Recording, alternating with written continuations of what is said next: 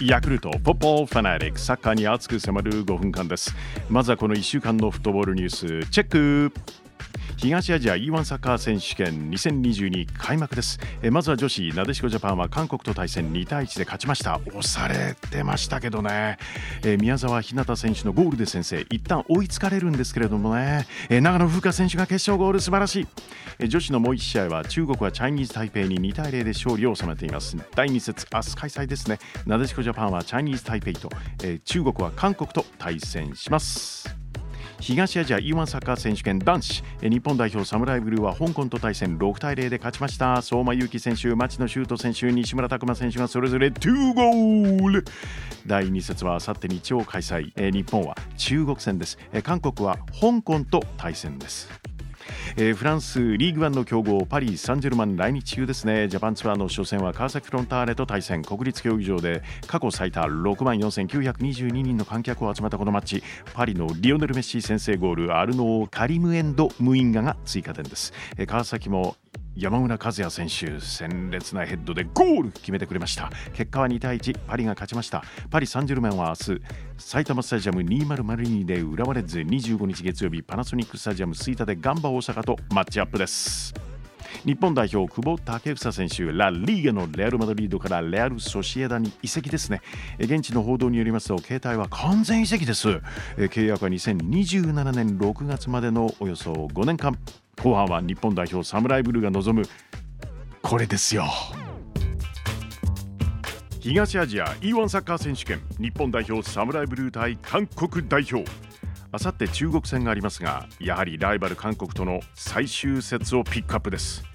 前回2019年の大会では日本は韓国に0対1で敗れ韓国が優勝。日本は2位でした。ワールドカップのメンバー入りを目指して選手個々のアピールはもちろん勝利をもぎ取って優勝しなくてはなりません。日本代表サムライブルー対韓国代表試合の行方を大胆妄想熱烈応援バーチャル実況。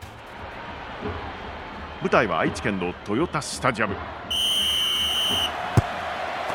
まずは日本最終ライン今回のキャプテン谷口翔吾がボールを持つフロンターレのアンケートで幸せを感じる瞬間はの問いかけに湯船に浸かった時さすがフロンターレ。いい湯だな。谷口からマリノス所属。サイドバックに入った小池龍太にパス。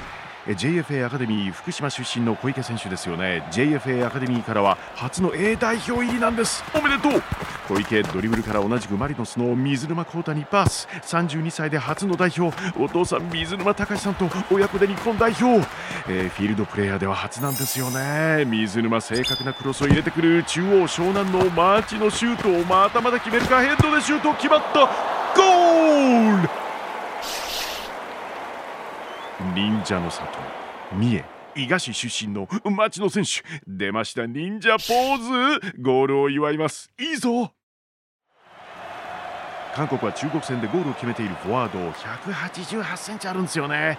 チョ・ギュソンにボールが入る。チョ・ギュソンポストプレーから走り込む選手にパスだ。しかしそのボール藤田ジョエル・チマが奪ってすかさず前線に出してくれる。すごいスピードで走り込んでくる。10年ぶりの代表選出北宮内亮ドリブルで抜ける。代表初ゴールなるか。シュート決まった。ゴール！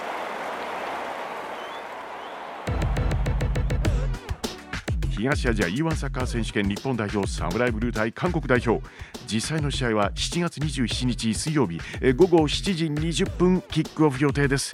画面で会えると嬉しいです。